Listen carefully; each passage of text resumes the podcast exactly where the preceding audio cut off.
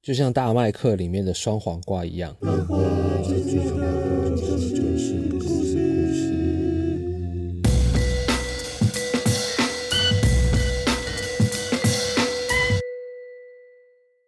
大家好，我们今天来聊聊汤神君没有朋友。啊，在开始我们今天的节目之前，先跟大家闲聊一下好了。啊，就前几天我遇到了，就是做 podcast 这个节目以来啊，第一个同号。有一个人加了我的 line 啊，他是仔仔下班中的大酸梅哦，我很开心啊，就第一次因为做这个 podcast，然后认识跟我一样热爱漫画的人，然后我们聊了一些漫画上面的事情，然后也因为透过这一次的接触，所以我了解到仔仔下班中他们平常在做节目的时候，他们有一个坚持，就是他们聊的漫画都是中文，希望可以是中文代理的。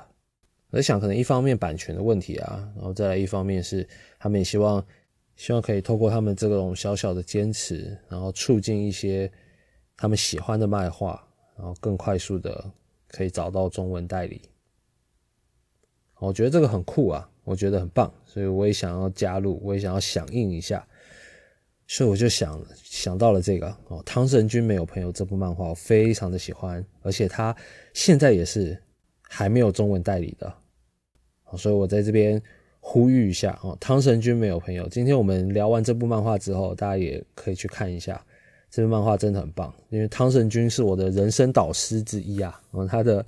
个性、他的处事的态度，相信都可以多多少少在某些地方啊激励到大家。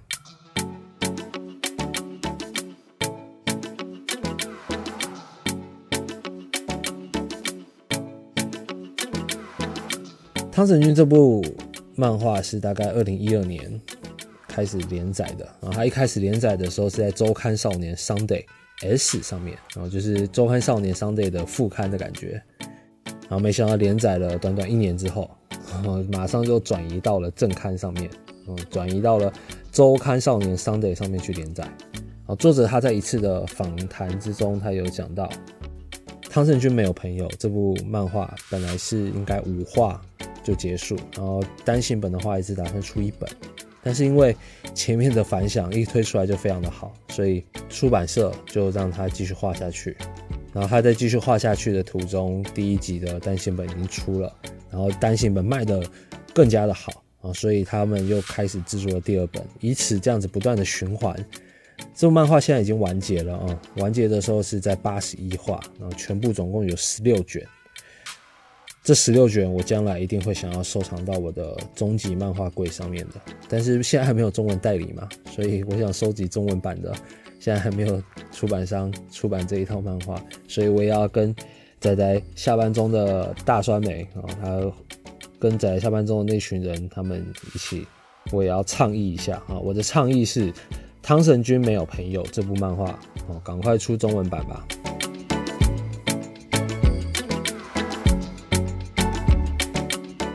嗯，出版社是小学馆的，小学馆的老大就哆啦 A 梦嘛，啊，直接去找哆啦 A 梦的啦。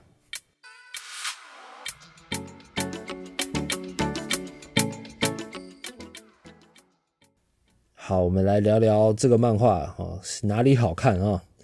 要讲到这漫画哪里好看，然后首先一定要先介绍到这个号称有史以来最不一样的少年漫画男主角汤神君啊，他的名字叫汤神玉二。不可能有人叫他的名字的，因为他跟所有的人都没有那么熟。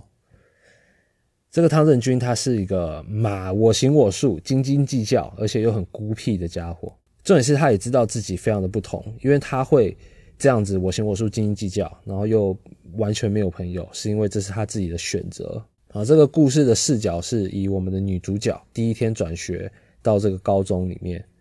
然后他就坐在这个汤镇君的旁边。然 后透过这个，一直到他们后来高三毕业的时候，他们这短短的一两年的相处，然后他也知道了汤神君的个性是怎么样子的。然后他在他的旁边看到了汤神君周围发生的各种事情。然后汤神君他是用怎么怎么用他独特的个性去应对人生中的各种选择啊，比如说这个汤神君，他是棒球社的主将，但大家都不喜欢他。因为他仗着自己是主将，所以他平常做都只做自己想要做的事情啊。但是他是一个纪律非常好的人，他该做的事情会做，而且他学习成绩又非常的好。作者没有直接说他学习成绩到底有多好，但根据漫画里面的角色的那些闲聊当中可以知道，他不是全年第一就全年第二。然后这个汤神君他平常喜欢的事情，他的嗜好是听落语。落语就是日式的单口相声啊，只是讲落语的人，他们必须长达十几二十年的修行，你才能够被称为大师啊。他们就是一个一块坐垫，然后后面一个屏风，再加一把扇子，一定要穿着和服啊，就单口相声啊。落语最重要的是什么？最重要的就是要好笑，所以这跟我们的 stand up 那种单口相声啊、脱口秀，就是宗旨也都是一样的。因为这个他们的发迹其实都差不多，脱口秀的发迹是因为那个嘛，马克吐温他在酒吧跟大家讲笑话，然后久了之后，大家就把这个讲笑话的这个形式，然后流传下来，变成现在的脱口秀。落语的话，落语的话也是，然后相传也是，就是老头在这边跟大家讲笑话，然后遗留下来的。但是日本人他们就比较拘谨嘛，他们对服装对那些。制式的那些道具是非常有要求的，不能够随便穿个 T 恤就上台，你一定要穿着很端重的日式的和服啊。所以这个漫画里面哦，也会透过汤神君的他的兴趣，所以一直提到有关落雨的事情，但是他是用很轻松的方法让你去了解落雨的故事啊，落雨的有趣的地方在哪里。重点是你看着汤神君对落雨的兴趣，可以让他忘记他遭遇的失败或者他的那些挫折感。就是想办法把注意力转移到你的，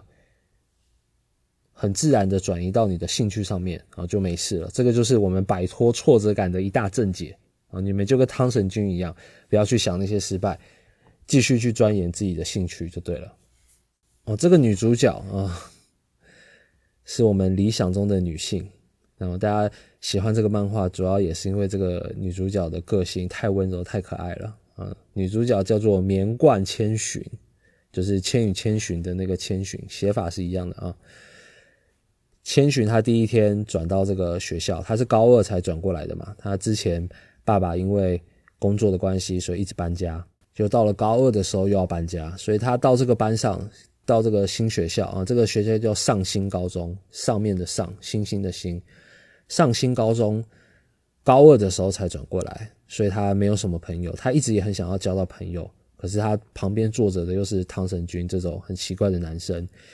第一天他来的时候，他听到班上怎么有哈啾哈啾那种各种喷嚏声，然后他还发现汤神君他是坐在靠窗最后一排，他旁边的窗户大大的开着。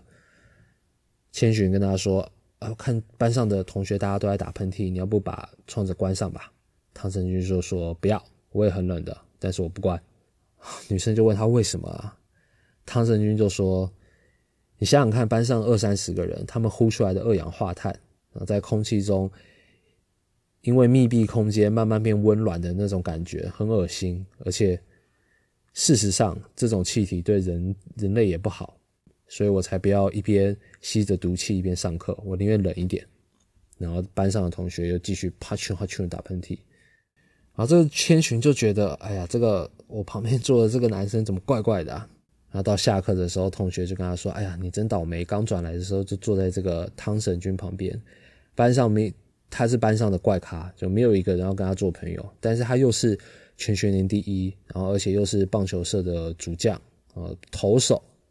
王牌投手，所以大家也都不敢对他怎么样。而且他平常也不会去招惹别人，所以就让他一个人在角落，就每天不知道在干嘛啊。其实汤神君都在听他的落语啊。”都在听他的单口相声，然后这千寻就觉得，哎呀，这个刚来转学来的第一天就出师不利啊！就旁边坐着的是这么奇怪的一个男生，就没想到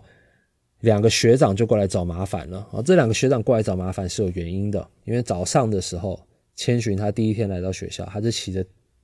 脚踏车来的。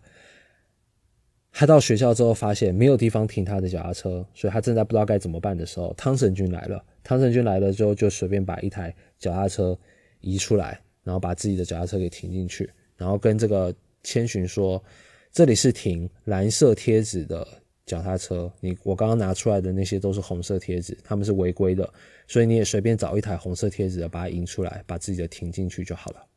千寻也就这么做了，所以他第一天到教室的时候才没有迟到。但是就在午休完之后，哦不对，放学完之后，大家准备要进行社团活动的时候，有两个学长过来找千寻的麻烦，他们把他带到棒球社的社团办里面。然后千寻就很紧张，为何转学的第一天就被人被两个很高壮的男生架来这个棒球棒球社里面，不知道干嘛。然后那两个男生就很生气，他说：“你是二年级啊，我们是三年级的学长。早上我们的脚踏车被移出来了，然后我们看了一下我们原本停的位置，上面写的是你的名字。你知不知道，就是因为你把我们脚踏车停。”移出来了，所以我们这脚踏车被没收了，而且还要写检讨报告。然后千寻就很紧张啊，前面是这两个这么高大的男生，他一个弱小女子，不知道该怎么办，就一直拼命道歉。然后这个时候，汤成军他就要进来这个棒球社办里面，就那两个学长就跟他说：“我们正在跟别人讲话呢，你晚点再来。”然后汤成军就跟他们说：“为什么这样子会压缩到我练习的时间的？我现在就要进来。”然后最后他们实在拗不过，只好让汤神君进来。然后汤神君就在那边一边换衣服，在角落换衣服。然后那两个那两个学长都继续威胁这个千寻，然后跟他说：“就是因为你把我们脚踏车移出来，所以这个检讨报告你要来帮我们写。”汤神君这个时候在旁边听到了，就走过来问他们说：“两位学长，我觉得这个样子不对，为什么要他来写呢？明明违规在先的是你们两个人。”你们不应该把红色贴纸的脚踏车停在蓝色贴纸的停车场里面。如果真的被没收了，那也是你们损害到蓝色贴纸这边人的权利了。那为什么你们这样犯错的话，你们自己就要承担？为什么要他来写呢？然后那两个学长就很生气，然后想说，另外把我们脚踏车移出来的另外一个人，不会就是你吧？汤就说，就算是我又怎么样子？你们这个样子的话，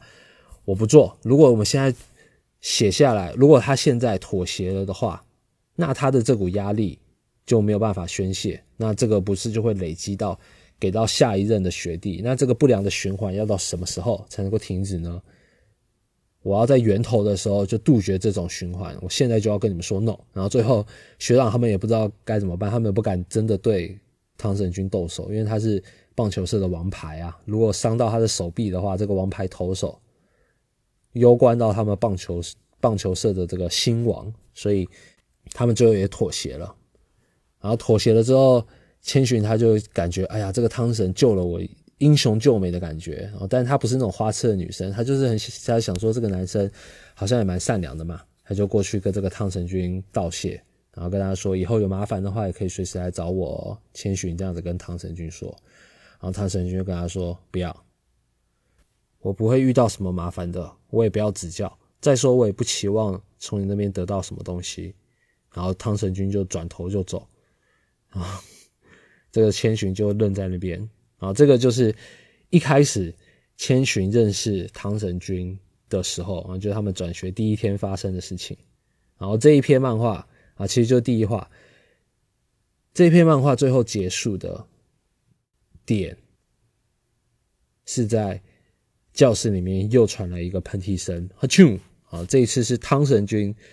自己打的。然后千寻在旁边跟他说：“你都打喷嚏了，要不如还是把窗关起来吧。”汤神君说：“不要。”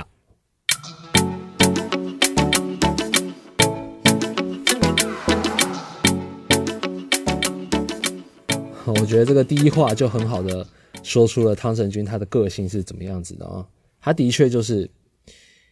我行我素，然后斤斤计较。因为那个千寻请他把窗关一半，然后但是他。他愿意妥协，但是他的一半必须要是真正的一半啊！而且他又很孤僻，没有人愿意跟他做朋友，他也不屑跟任何人做朋友。但就是这样子的一个角色，他其实整套漫画里面，他其实说了真的很多名言啊，嗯，比如说他们有一个小时候的玩伴叫灵山前辈。汤神他已经忘记他这个跟这个灵山前辈他到底是怎么样的渊源，他根本不记得，因为对他来说他只做有意义的事情，所以他已经忘了这个灵山前辈了。但是这个灵山前辈一直把这个汤神当做自己的死对头，所以他想到自己的死对头竟然不记得他了，他就很难过。然后旁边人看到也都赶快去安慰他。他们就让那个汤神君去安抚一下这个灵山前辈，但是汤神君就说：“我不要，我有我的价值观，我不打算把我的脑容量用在过去的人际关系上，因为我根本不需要朋友。我的信条是不做没有意义的事情。”所以他现在就算去道歉了，去安抚了，又能怎么样呢？他还是不会记得这个人，他也没有打算要交朋友，所以他就省去了这个很麻烦的这个社交礼仪上面的事情啊。就因为他不做没有意义的事情，他也不要把他的脑容量用在过去的人际关系上。而且他说这句话的时候是非常有自信的，笑着说的，因为这是他确立好的信条。汤神君就这个样子，他确立好的信条，你可以想象得到。在作者还没有讲到他以前的故事的时候，就可以想象到汤神君他一定是从小的时候就确定了自己人生要活成这个样子，那他就下定决心，非常顽固的，甚至有一点可以说去执行他的这个价值观啊，不像就非常的有原则啊，有原则到一个让人觉得很讨厌的一种感觉。可是我刚刚说了嘛，汤神君是我的人生导师，因为在这部漫画里面，我们会经历。这个汤神君，他从高二千寻转过去之后，从跟他同桌开始，短短这一两年当中，我们可以知道汤神君他碰到的一些问题，包括他学业上的，他呃跟千寻的相处上，或者他碰到校外教学的时候会怎么样，然后碰到文化祭的时候会怎么样，然后碰到一些特殊事件的时候，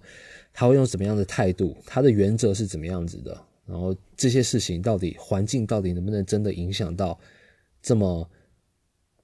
固执的一个人啊？但是他的固执的方面都是他已经确定好的自己的价值观，而且他也很乐意跟他想要在乎的那些人去讲啊。比如说这个千寻，他一来的时候，他不是一直很想要交到朋友嘛？可是他一直不好意思去找人搭话。这个时候学校啊，上新高中正在福利社正在推出新产品。叫做豆咖喱面包，就平常的咖喱面包当中加入了豆子啊，所以大家同学们都很想要吃吃看这个豆咖喱面包。千寻之前帮了汤神君一点小忙啊，所以汤神君他也是这么有原则的人，他一定是有恩必报的。有一节第四堂课的时候，就是午餐前的那一堂课的时候，汤神君他就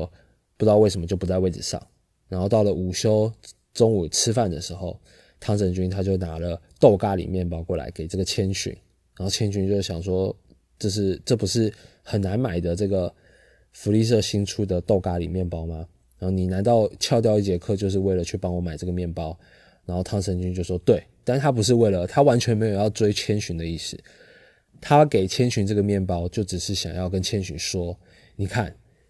这个咖喱面包，它里面只是加入了煮熟的大豆，它就成为了新产品。”他就进化了，你作为一个人，一定也是可以进化的呀。他的意思就是要千寻啊，跨出。既然你现在都交不到朋友，那一定是你没有跨出那一步。那你就去吧啊！虽然说我不需要朋友，但是我要透过豆咖喱面包这个来告诉你这一点。而且他这个汤神君，他这么有原则的人，他用钱也是很有规划的，所以他今天把这个面包。给了千寻之后，他就没有东西吃了，所以千寻看他很可怜，他就把自己的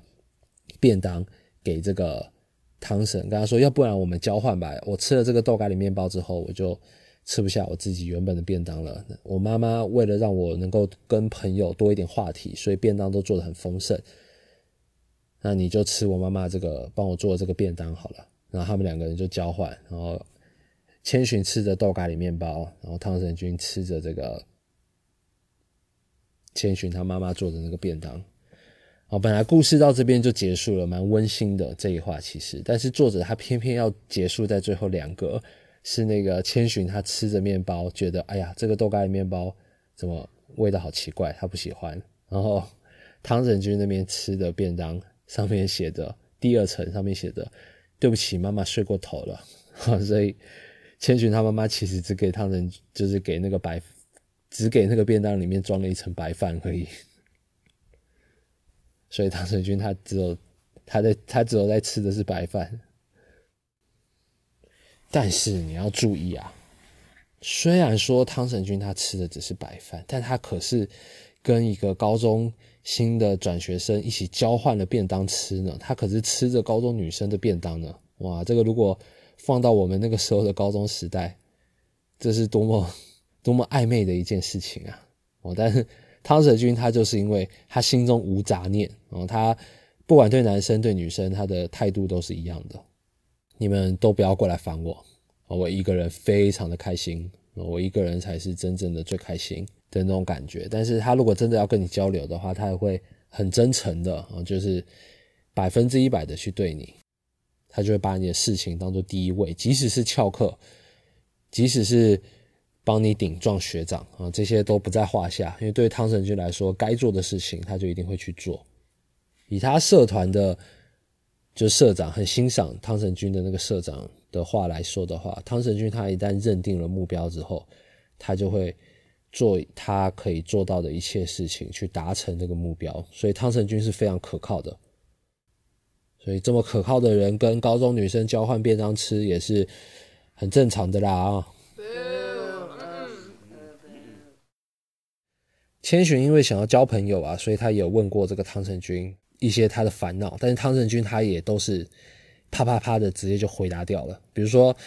啊，汤神君问他说：“为什么你会想要交朋友呢？”这个他不懂啊，他觉得他不懂朋友到底有什么好的。然后千寻就想了一想，然后就想说：“因为大家都很开心，只有我是一个人啊。”他说：“你不要跟汤神君的回答就是你不要和其他人比。”然后千寻又说：“可是不被人接受的日常生活太折磨人了呀。”汤神君的回答是：“不要光想着让别人喜欢你。”啊，他讲的非常简单哦。如果你觉得大家都很开心，只有你一个人在这边，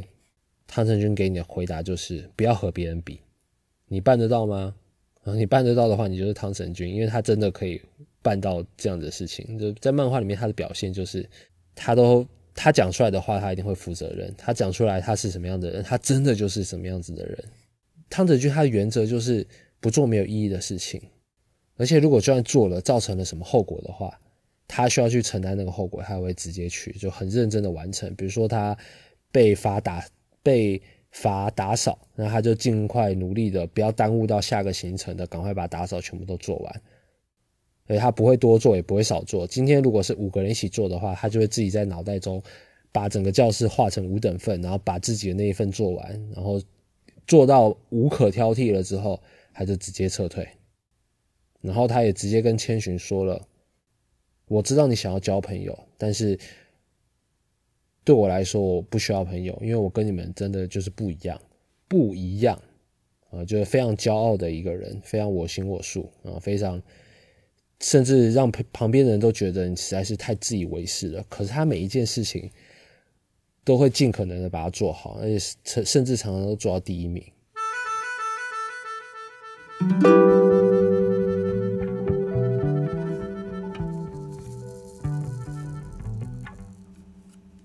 我刚刚讲完了，大概介绍了汤神君是什么样子的一个高中男生，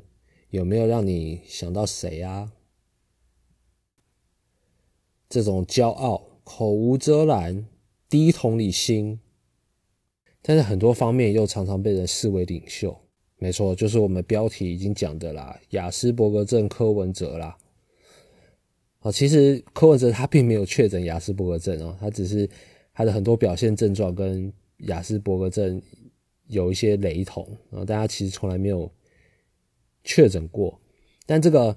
雅斯伯格他主要一个表现是低同理心嘛，那就光讲这个低同理心，还有口无遮拦这个方面，哇，科皮真的非常的像汤神君啊，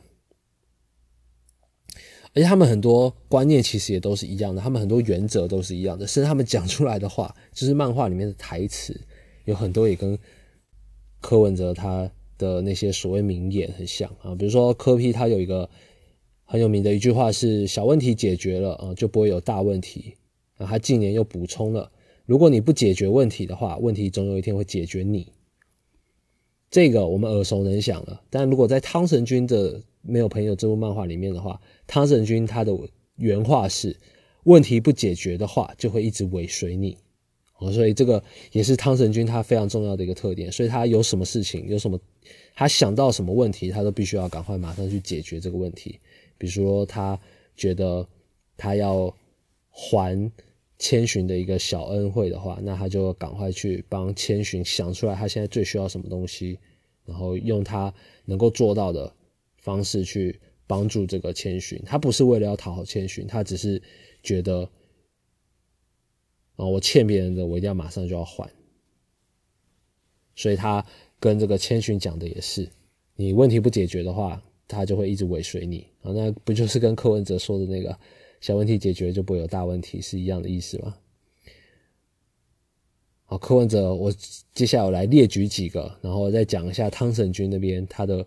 态度是怎么样的，你们就会发现哇，柯文哲跟汤神君真的是很像啊。这个是我在研究这个漫画，就为了做这一期的节目啊，研究这个漫画的时候，我自己突然想到的，然后自己再去。抱着这个观点去比较，去重新看了一遍漫画的时候，哇，真的超像！甚至有一幕，汤神君他背着手跟同班同学讲话的那个样子，我靠，不就是柯文哲背着手的那个样子吗？驼着背背着手的那个样子，汤神君甚至也有摆出这样子的姿势过啊。好，柯文哲有说过啦，他只是看到怪怪的，忍不住要举手啊。这个汤神君绝对是的，汤神君他只要觉得哪边不对，他就会打断大家。然后纠正大家，还有柯文哲他自己有说过，柯文哲没有朋友，在外面做生意，如果遇到有人说他是柯文哲的朋友，那他一定是骗子。好，我们今天聊的这部漫画就叫做《汤臣君没有朋友》，所以这个不用说了啊。或者是我骄傲到不屑说谎啊，这柯文哲说的，但是汤臣君他的很重要的一个原则也是他不说谎，他曾经有一度。说谎过，但是后来他还是觉得不行，他必须要，就他不能够靠着说谎然后来摆平事情，这个对他跟他的理念是有冲突的，所以他最后很果断的又马上诚实了起来。然后这个，所以不说谎也是汤臣君的一个，呃，他也是因为不说谎，所以才惹到了这么多同学嗯，所以不说谎也是汤臣君非常重要的一个特点。柯文哲，我对柯文哲。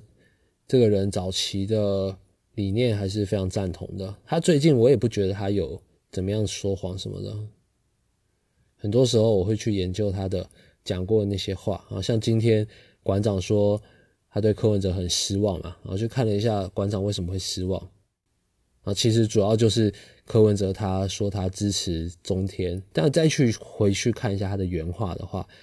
他其实真的讲的是。他并没有像大家一样针对中天，然后看到中天就是绝对要进，然后国民党的东西就绝对要打倒。但是说真的，如果你打倒的话，那他说他反对红梅，也反对绿梅，然后意思其实也很明显了。你们现在要把蓝莓整个给灭掉嘛？那这样子不就是民进党的天下了？那这样子你们确定真的安全吗？但是毕竟现在是。民进党这个势头最好的时候，所以他要逆风而上，也是难怪会被很多人喊打了。可是我自己看过之后，我倒是觉得没有到说谎的程度，也没有到失言的程度，看你怎么去理解他的话了。我觉得他如果是说自己要捍卫新闻自由的话，那这个也无可厚非啊，的确是啊。中天不管再怎么烂的话，那你还是。要罢掉人家，还是要按照法律来走嘛？我们制定的法律就是要按照法律来那个的嘛。你像书证上一样说，我们都不应该插手，那不是反而更好吗？啊，但柯文哲他就是喜欢说，他想到的东西啊，他觉得正确的东西，他就是要说出来啊，就算被误解、被什么的，他就他也不会停。这个也跟汤臣君非常的像，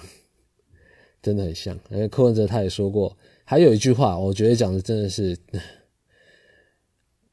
很嚣张啊！因为他说这几年我的智慧慢慢达到一个巅峰，很多事情动脑想想就可以想出道理。哦，他可以想出道理，但不一定能想出解决的方式。汤神君也是这个样子的，他他里面也有说过，他很多事情啊想不通的时候，他就去努力的静下心来，然后一直去想，然后最后终于想到了，他觉得最适合的方法就是这个样子。哦，比如说有人问汤神君哦，我们知道你不想要朋友，但你会想要女朋友吗？汤神君听到这个问题，他也是，哎呀，我以前真的没有想过这个，所以他就想了三天三夜。这个对他来说是真的棘手的问题。我确定我不想要朋友，但我会不会想要女朋友呢？所以他就一直在那边思考，一直思考到最后啊，最后这个汤神君，其实你在看这个漫画的时候，你就会一直在期待。然后现在出了一个好像跟我们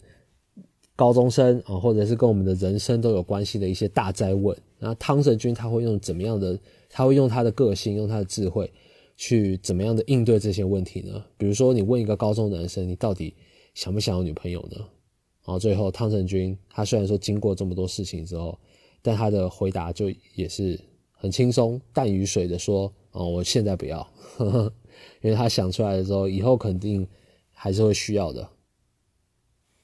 但是现在的话，他想不出来需要女朋友的理由哦，所以他现在不要。嗯，这些想法啊，这些有没有觉得听起来都很像柯文哲他自己他描述自己年轻的时候的那个样子？然后像比如说呃，汤镇军他也是对占卜这种东西也是。”完全没有兴趣的星座啊，这些什么他都没有兴趣啊。他，但是对那种啊，比如说大联盟他们的预备动作啊，一开始的人要先扣一下帽子，吹个口哨，然后摸一下下巴什么的，这个东西因为有科学研究，他们可以透过这些好像好运的祈求好运的动作来取得心理的慰藉，让他们可以在等一下打击的时候发挥出更好的。更好的实力啊，因为有科学解释的东西，所以汤神君就也会喜欢 这些种种，看起来都真的很像我们的科批一样。不同的地方大概就是汤神君他面对食物是非常非常认真的，然后他吃东西的时候他不会做其他任何事情，他就是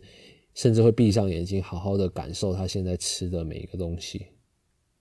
那柯文哲吃东西的话，就是就有什么吃什么，他自己也说。他不管还有时候还不知道在吃的是什么东西，就已经吃完了啊！但汤正军他对食物倒是很认真的啊。当然啊，这个他们像这种像他们两个这种讲话口无遮拦的这种，常常就会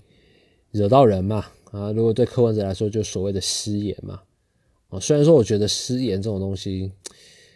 你如果认定自己是足够诚实的人的话，那你总有一天总是一定会冒犯到人的嘛。啊，如果我们每一个人都用自己的真心话去活着，去对每一个人说的话，你敢说你自己没有冒犯过人？你没有走在路上的时候，突然经过的时候，感到哎呀，这家伙好胖啊啊！这种，你只是没有说出来，或者是你想了一些比较好的说辞。来隐藏你的这些，呃，所谓非善意的想法哦，就怪你自己不够假而已啦。但碰到这种失言风波啊，或者是这种就闹得沸沸扬扬的这种新闻啊、风评的这些，汤神君他在漫画里面遇到的情况，跟柯文哲也很像。比如说，他们有一次是校外教学啊，校外教学他们去京都。啊，总而言之，汤神君跟那个千寻他们是在同一组，然后其他还有呃，比如说百濑香织哦，班上的一个大小姐的那种感觉啊，还有一个喜欢开玩笑的男生，跟一个很不起眼的戴眼镜的一个男一个男生，反正这几个人分到组很微妙啊。他们走失了，啊，走失了之后，汤神君他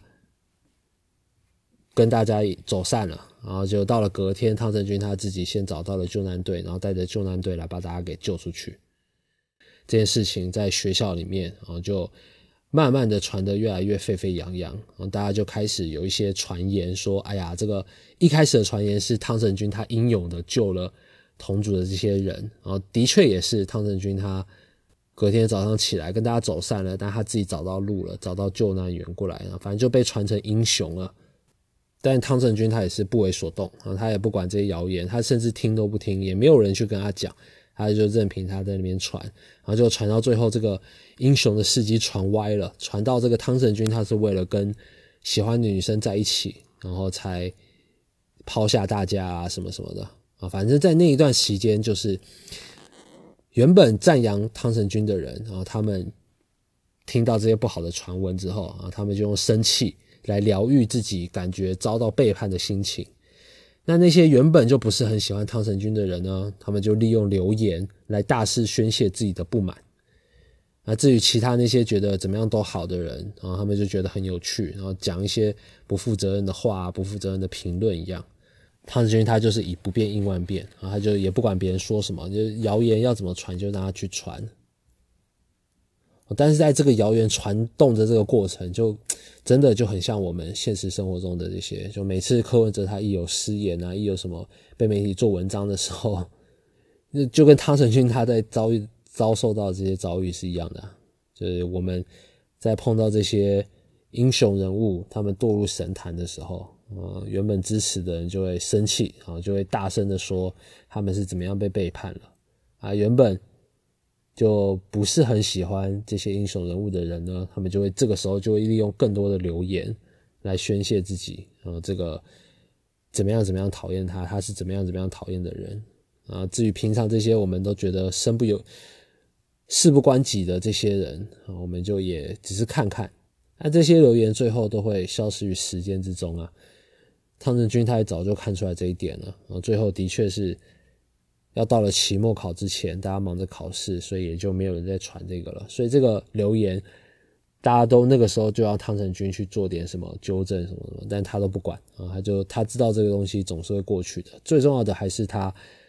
要好好的过好他的每一天。啊，每一天要过的，他的棒球社，他的学业，他的落雨啊，他的各种生活要先顾到啊。所以，如果你对柯文哲有兴趣的话，啊，这个我平常也是算是有在关注柯文哲的啊，所以了解他的事情，然后再看汤臣君的时候，就会觉得，哎呀，这特别像啊。我觉得柯批高中的时候，应该就是汤臣君这个样子。但汤臣君应该会贯彻的更彻底啊，因为毕竟这现实跟漫画还是有点差距的嘛。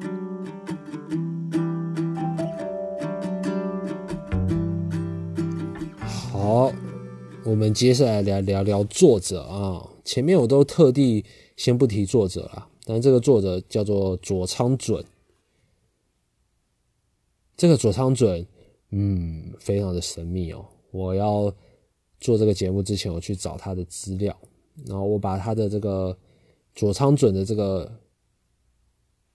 片假名的念法，然后给我女朋友看一下，她是日文专业的，然后她看了一下，这个念法叫做 Sakura Jun，这个姓非常的少见哦，就是他很少听到有谁叫 Sakura 的，所以不排除是假名啊。那这个佐仓准呢，他二零零八年的时候得过一个奖，这个。我上我上维基百科上面只有查到短短两行，他二零零八年的时候得过一个奖，然后四年之后，就是二零一二年的时候，他就开始汤神君的连载出道了。除此之外，年龄不详，性别不详，样貌更不用说，没有人看过他长什么样子啊，甚至不知道是男的是女的，非常神秘的一个漫画家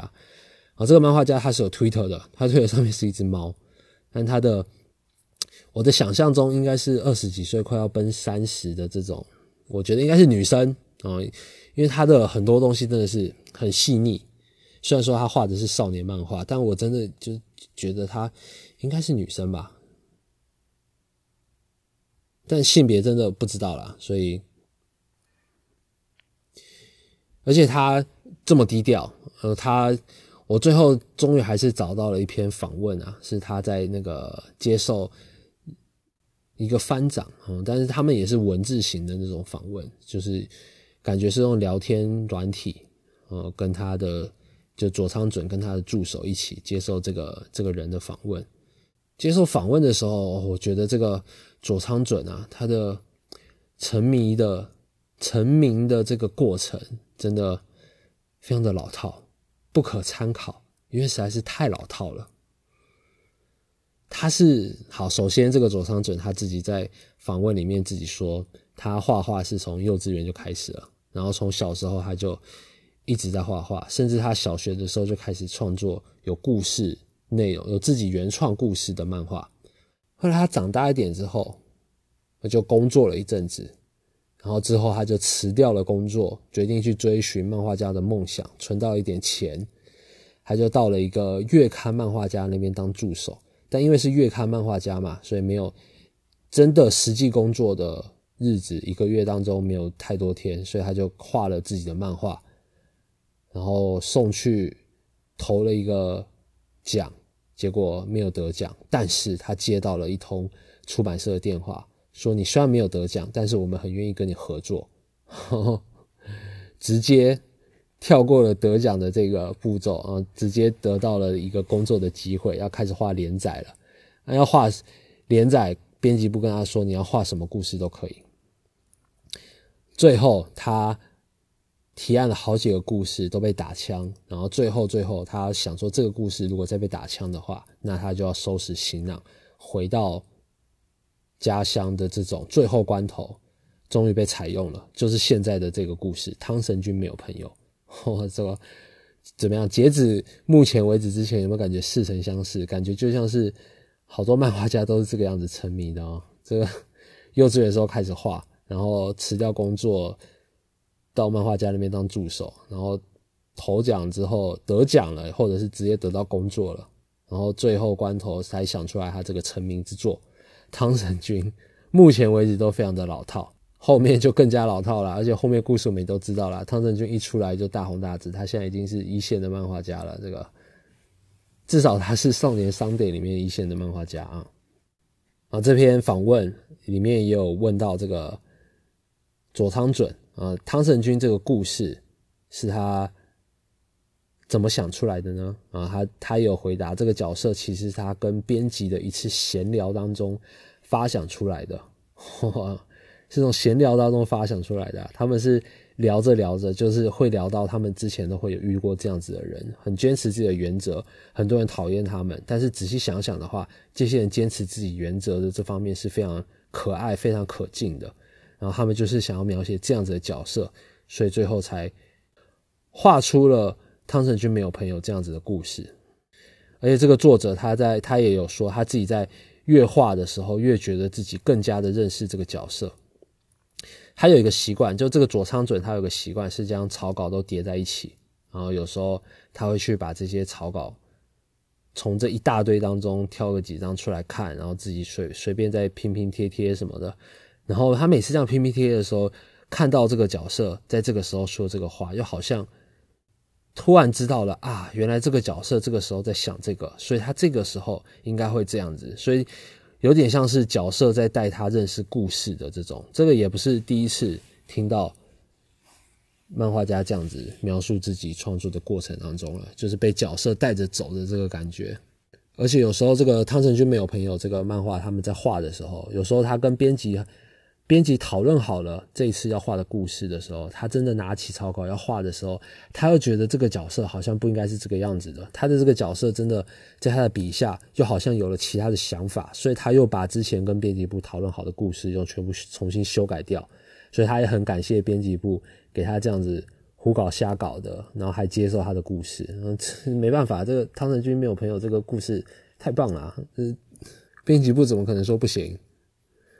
然后其他的就是说他这个汤镇君当时是怎么样一炮而红啊，怎么样一本又一本的这个循环做到最后十六本啊，反正最后那个主持人要问他就跟读者讲的这些话，就是就是感谢读者们嘛，然后就给他机会让他一直不断的出出到现在，他跟汤神君也走到这边，就完全就是一个啊胜利组的漫画家会说的话呢。这个访问里面还有一个含金量很高的一题哦，他请这个佐仓准啊，请这个作者推荐一部他最近喜欢的漫画。佐仓准他推荐的漫画是《国王排名》哦，《十日朝府》的《国王排名》。这个已经决定要动画化了，应该明年就会出现动画了。这个这个《国王排名》也是之前，诶，他好像是今年才刚得到这本漫画真厉害的第七名。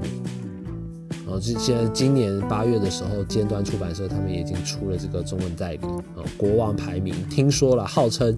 看了四十页你就会哭的一套漫画啊，所以这个这个是左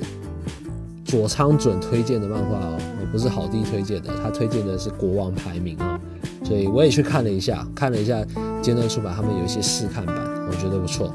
就关注一下这个左仓准推荐的这一套漫画啊，《国王排名》。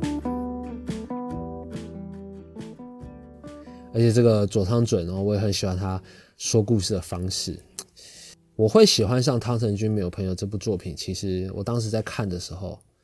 前面的感觉我就觉得只是蛮有趣、蛮有趣的。但是一直到第五十八话的时候，哦，第五十八话是在讲那个千寻跟汤神君他们两个人绝交。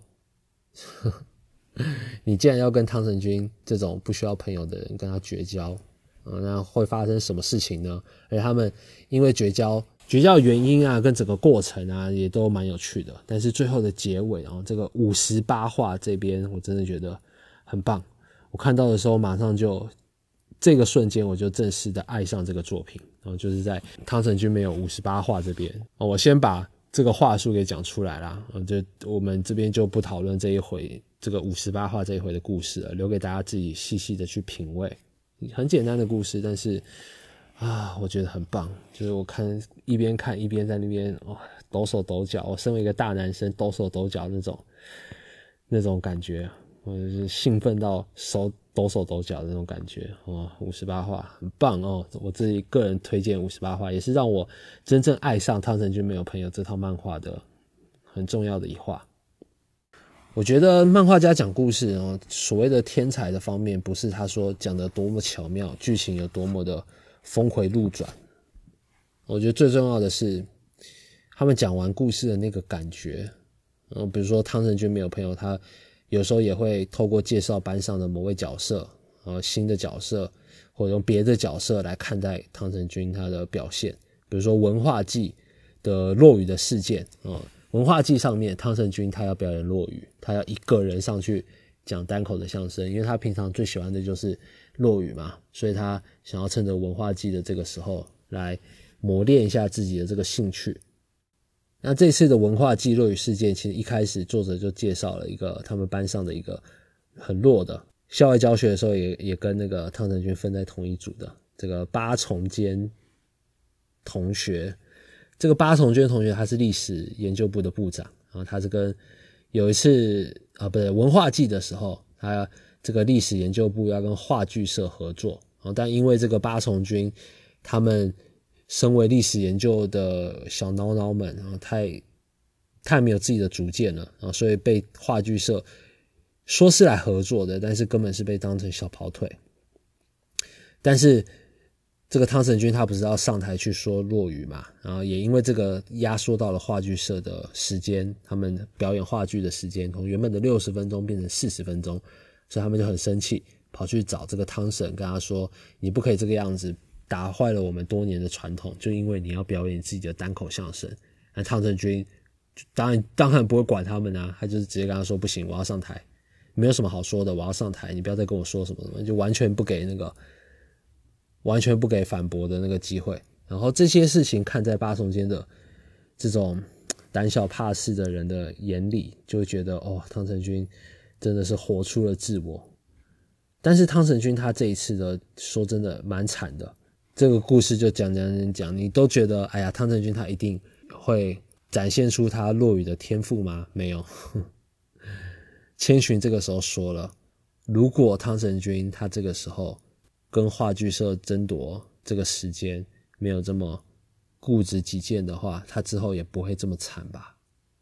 我看到这边就觉得啊，所以之后这个。是很惨吗？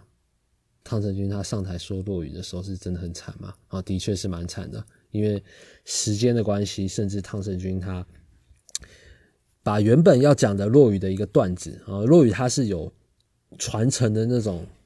像呃格林童话寓言的那种一段一段的故事的那种段子啊，比如说有个段子叫石桥麦，但是汤臣君他觉得自己时间不够，然后又就改成讲了老鼠穴。结果老鼠穴讲到一半，要讲到结尾的时候，还没有讲完，他就时间到了，他就直接跟大家说：“哎呀，时间到了，那剩下的你们自己去网络上面查吧。”然后直接就下台了，大家所有的人就愣住，啊，就讲故事不讲结局，直接就下去了，就大家都超傻眼。汤神君也知道他这个样子，因为他越讲越觉得自己。功力不够，所以他不想侮辱这个段子，所以他直接直接就打断。但是这件事情说真的，大家他就变成大家的笑柄了。可是汤神君他其实最后也没有在意，因为他觉得他就是可以从这个，他知道他要从这次的经验当中获得养分，所以他也知道这件事情，所以他也很开心自己学到了这些失败的经验。除此之外，汤神君也有很多哇，他解决了很多，留下了很多名言呐，然后解决了很多。我觉得到现在还有很多高中男生，他们还在烦恼的事情。所以，如果有一些高中的男女生们，他们看了汤神君没有朋友这个漫画，如果他们也能够学的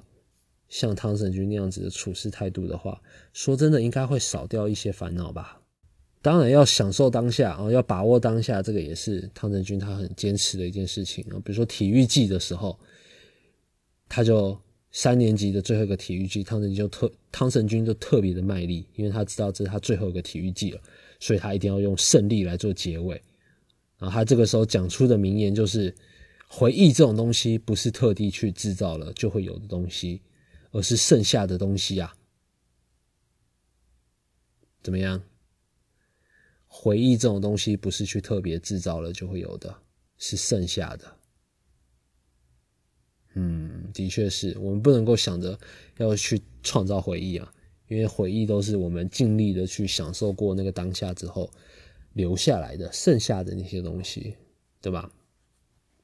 然后也是抱着这样子的观念，所以汤神君他带领啊，在体育季上面那一回，带领大家两人三角啊、投球啊什么什么，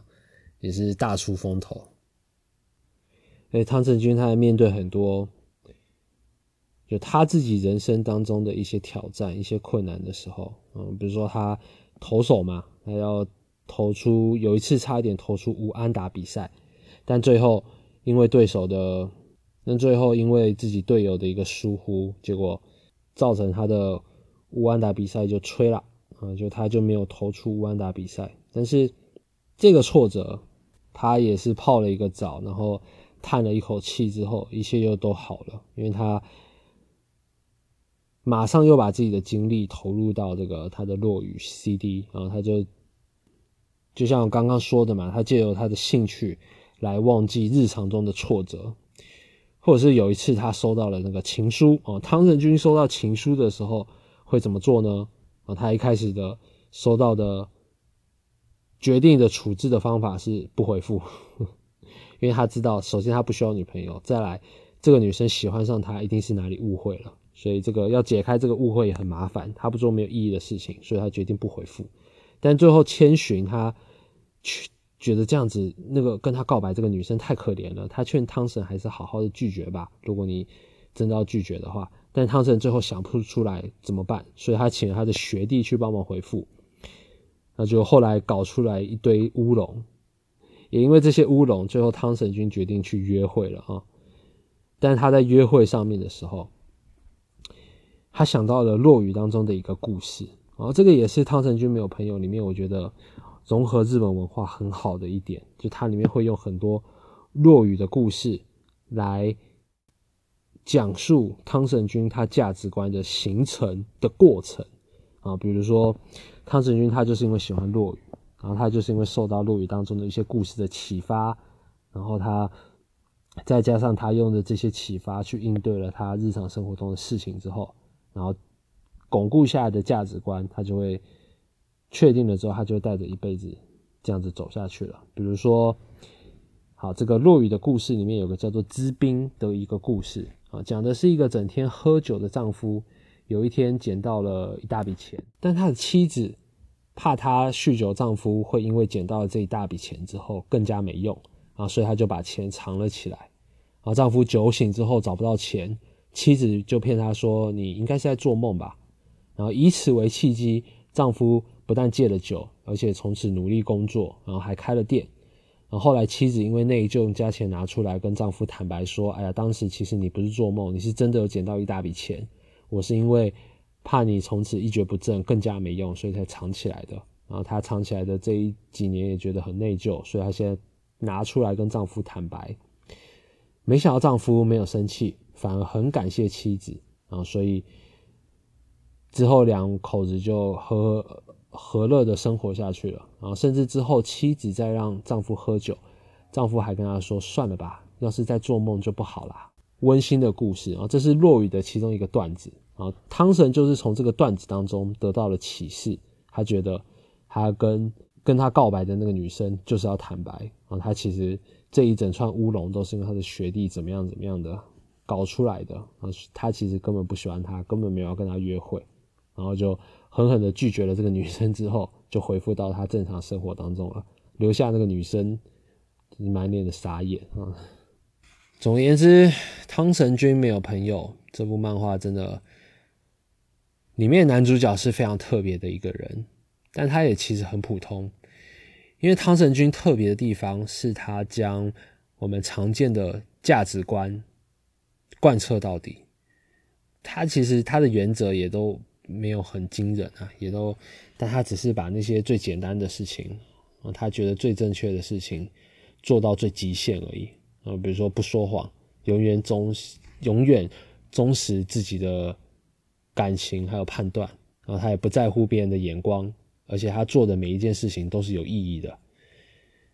也是因为这个样子，作者最后的这个结尾，很多人很喜欢汤神君没有朋友这套漫画的结尾的方式，我自己也是非常的喜欢，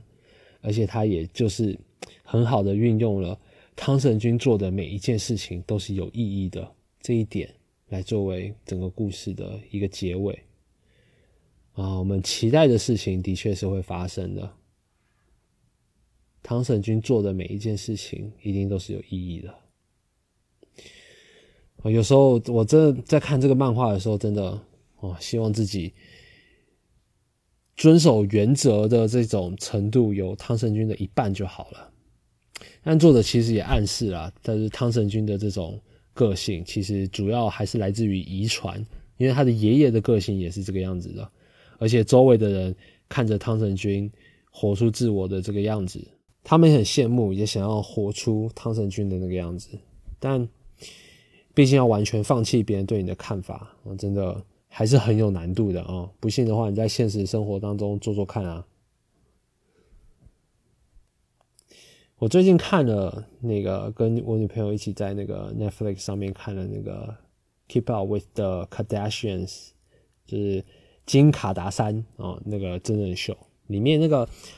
卡达山三姐妹的继父啊，他叫做 Bruce Jenner。这个 Bruce Jenner 他是一九七六年的奥运十项全能男子冠军哦，很厉害吧？他的继父。在真人秀就是里面，他也是一个父亲般的存在啊。虽然说这个 Bruce Jenner 他的地位不如妈妈，但他就是一个很好的爸爸的感觉啊。又打高尔夫，又又玩直升机，也蛮有男子气概的。而且他也都不屑做那些女生的事情。他前后的几个婚姻也有十个孩子，好像。不过重点还是他是一九七六年的奥运十项全能男子冠军，但他现在啊，这个金卡达山的这个前他的前任的继父，现在的名字叫做 Kathleen Jenner，是个女生。她二零一五年的时候做了一个变性手术，成为了变性人。哇！这个是我这几年来听到的最做自己的案例了。但这个 Bruce Jenner 他活了这个大半辈子，一直到他六七十岁的时候，他才终于跨出勇气接受自己。他从小，他们说这个叫做性性别不安定症。我觉得他从小就怀疑自己的性向，甚至觉得自己是一个女生，关在男人的身体当中，然后就因为这。他就这样子把自己关着了几十年，然后甚至他拿到了一九七六年的奥运男子冠军，哦，十项全能啊，而且是要比十项的。但这样子的人到了六七十岁的时候，他才告诉大家，其实他这一辈子都是一个女人关在男人的躯体当中。哇，如果是汤神君啊，汤神君他是一个变性人的话，不知道他他应该从。国中的时候就会开始变性了吧？就会勇敢的、勇敢的成为汤神子。哦，不对，他叫汤神玉二，所以应该是汤神玉子。不知道，但现实生活中真的，你要活出自己真的太难了。连这个 Kelly Jenner 他也是到了六七十岁才跨出这一步，哇，这个我真的太惊讶了。你们去了解一下这个吧，Bruce Jenner 他的故事，我觉得你们一定也会很惊讶的，因为他是少数的、少数的顶着这个以往的这些光环，然后还敢在大家面前揭露自己真实面相的一个人，一个奇角色，哇，真的很厉害啊！这个 Kevin Jenner 啊，所以说，真的活得像汤神君一样。我们还是有很多好处的，就虽然说我们 可能并没有办法真的活得像汤神君一样，我们也没有办法直接就在今天跟大家宣告我不需要交朋友，我不交朋友，像汤神君这么潇洒，说真也不太可能。但这也是漫画的魅力之一，漫画它带给我们这个啊碰到了这样子性格的角色的一个机会，而且很好的。窥探到了这个角色他的生活，他的处事的态度，然后他遇会遇到的故事，他的甚至是他的恋情是怎么开始的，然后这些在看这个漫画的整个过程当中，我就一直觉得，哎呀，我的三观一直受到了刷新，一直受到了洗礼啊！我一直说真的蛮羡慕汤神君，我也是变得像他周围的朋友一样羡慕汤神君可以这样子活着，这样子。我本身算是蛮边缘的一个人啦，虽然说我的朋友也不多啊，但是我有几个从小到大的好朋友，是真的是从小到大的，我也不敢跟，我也不敢说我不需要他们，我就可以活到今天活得好好的。对我们来说，朋友还是很重要的，但是对汤神君来说，最重要的是他自己的这个价值观，因为他说真的，他跟我们交朋友的目的。最初的动机都还是一样的，就是要让自己能够过得更好。所以，怎么样的生活方式也好，你现在你自己的生活方式，如果你已经很满意的话，那你就尽量保持啊，像汤神君这个样子的生活方式，一定也有很多你需要面对的挑战，还有你意想不到的收获。但这些都在在的提醒了我们，哦，果然看漫画还是很棒的呢，对吧？好，我们今天就讲到这边，非常谢谢大家今天的收听啊！我是 Hody，我们下次漫画最重要的就是故事，再见喽，拜拜。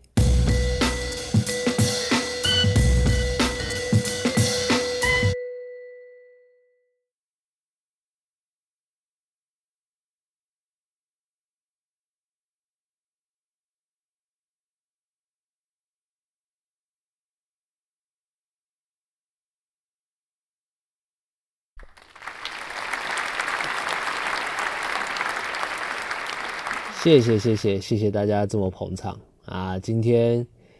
就来跟大家说说老鼠洞的故事。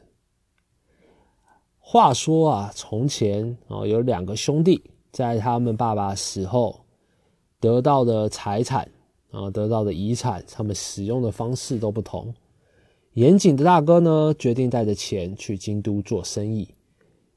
弟弟则是拿着钱每天悠哉度日。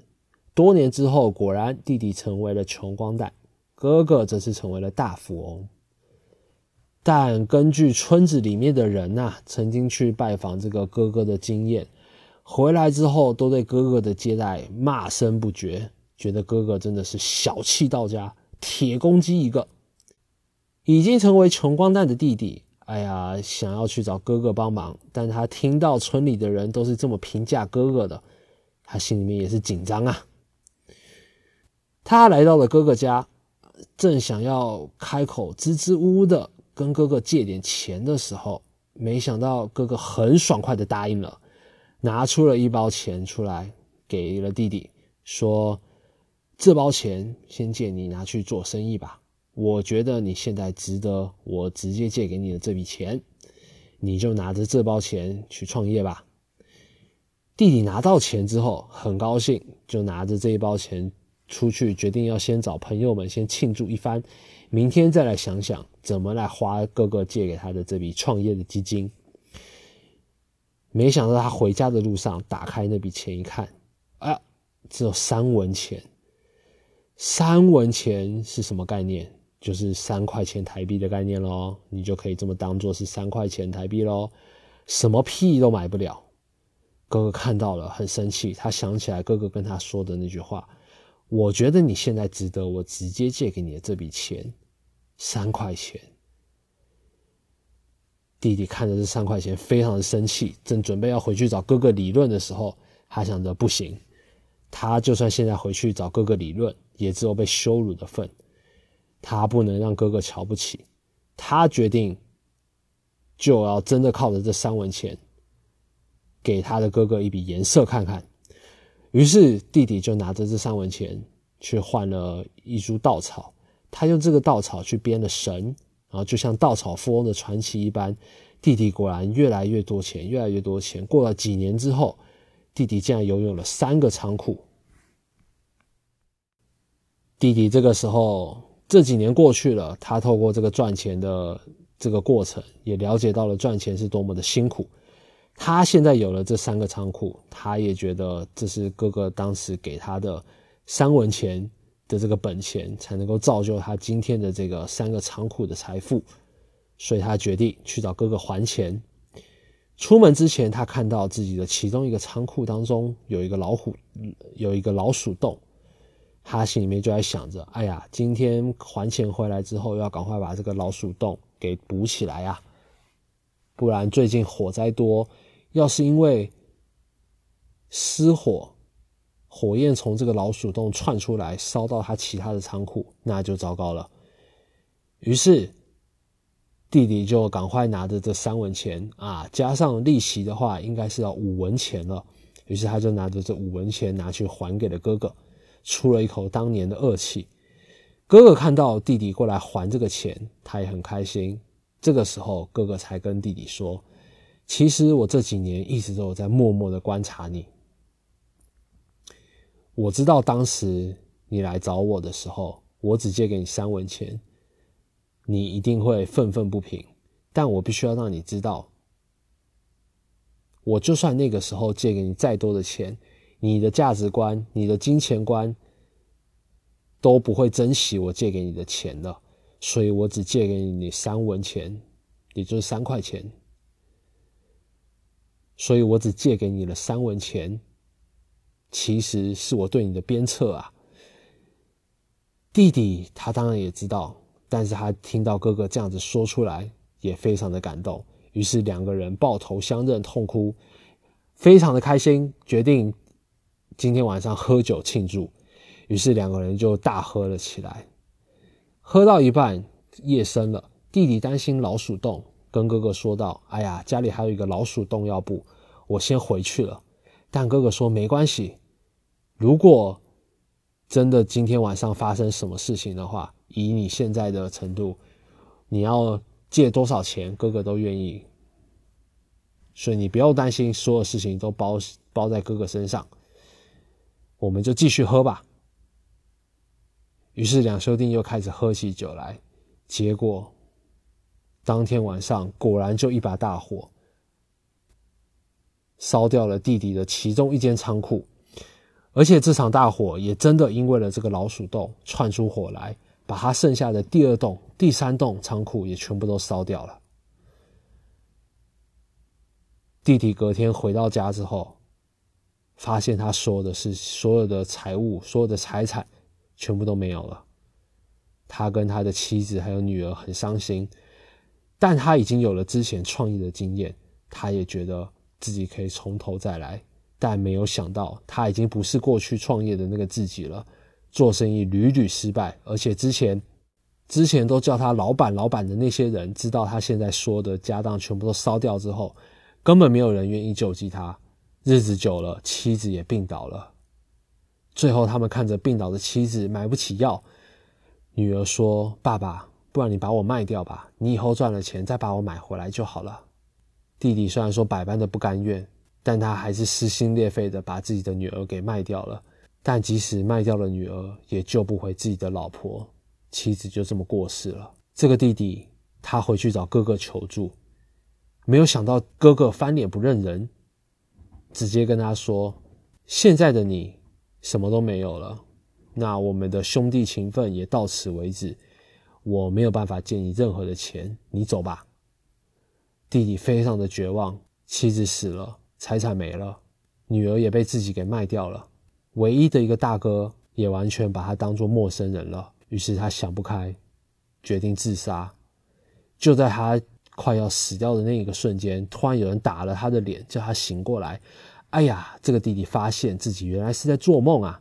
他跟哥哥还正在喝着酒，睡倒在哥哥的家里面呢。他醒过来之后，跟哥哥说了刚刚做的梦。哥哥说：“啊，老鼠洞啊！所以你刚刚出门之前发现了那个老鼠洞，才会害你喝完酒之后做这种噩梦吗？”弟弟说：“对啊，真是太可怕了！怎么会这个样子呢？而且在这个梦当中。”哥哥，你却完全都不管我了。哥哥这个时候突然哈哈大笑。弟弟问他说：“我做了这么可怕的梦，哥哥你为什么还要哈哈大笑啊？”最后，这个哥哥说了一句：“弟弟啊，因为你跟当时的那个喝只会喝酒的你已经不一样了。你现在的所有的心思都在你的那个仓库上面的老鼠洞上了呀。”